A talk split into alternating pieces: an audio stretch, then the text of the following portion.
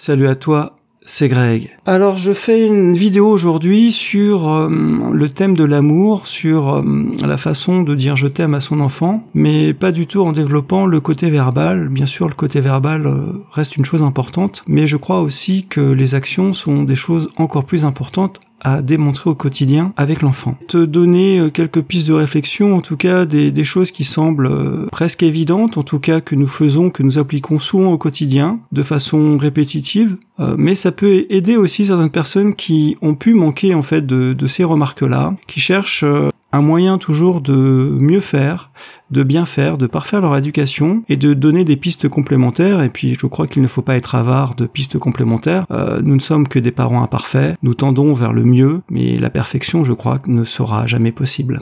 Je t'avais dit en préambule, bon, je t'avais parlé de, de la façon de dire je t'aime, en tout cas de l'importance de dire je t'aime. C'est important maintenant, je vais te parler d'actions. Alors pour les actions, tout simplement, tu as l'habitude de prendre euh, ton enfant dans tes bras, c'est un rapport corporel. Euh, ça, ça fait partie, je, je dirais, des actes d'amour, des actes d'affection, de la façon, une façon de lui dire je t'aime, en tout cas euh, par l'action. Donc en le prenant dans tes bras, en lui faisant des câlins, et puis, ton enfant, qu'il soit petit ou qu'il soit grand ou, lorsqu'il devient ado, il faut évidemment respecter ses envies. C'est un être entier, c'est un être personnel, c'est un être euh, en devenir. Hein. D'enfant, il va passer à adolescent, à jeune adulte et puis après à adulte. Et il faut donc respecter ses envies, prendre à le laisser grandir, à lâcher prise et puis ne pas le, le, considérer comme un objet mais comme un, un, être à part entière, peut dire non aux demandes d'affection et de tendresse de ses parents. Un enfant qui a envie aussi de s'isoler, de rester tranquille, ça fait partie aussi, je crois, des choses que l'on peut prendre en compte.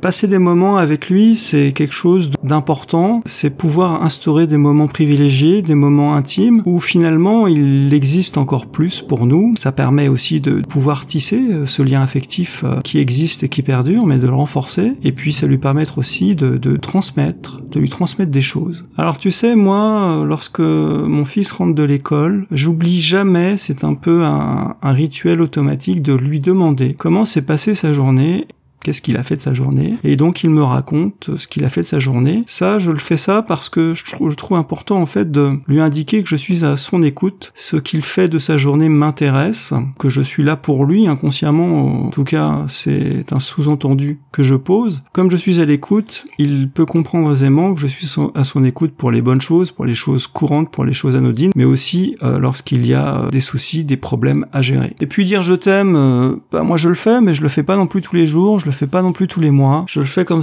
quand ça me semble important, quand je me sens aussi capable de le faire, parce que en tant que parent, c'est pas c'est pas spécialement facile de le dire. Ça, c'est vraiment quelque chose de personnel. Des fois, c'est c'est une certaine appréhension de, de le communiquer. Ça, c'est c'est toi qui verras. Mais évidemment, le je t'aime, je pense, ne doit pas être répétitif, parce que évidemment, à être répétitif à tout bout de champ, il, en perd son sens. Et puis, d'une certaine façon, il indiquera plutôt, euh, je dirais, des doutes, des lacunes, une façon de, vouloir euh, camoufler en fait à tout l'amour qu'on n'a pas pu lui donner par, euh, je dirais, une exagération verbale, tu vois. Et puis j'oublie jamais de, de dire à, à, mon fils ou à ma fille que je suis fier d'eux hein, lorsqu'ils font des choses, euh, lorsqu'ils réussissent un contrôle, lorsqu'ils révisent bien, lorsqu'ils sont euh, attentifs. Bon, tu connais tout ça, quoi. Hein, qu'on est, lorsqu'on est content d'eux et que j'ai aussi euh, confiance en eux.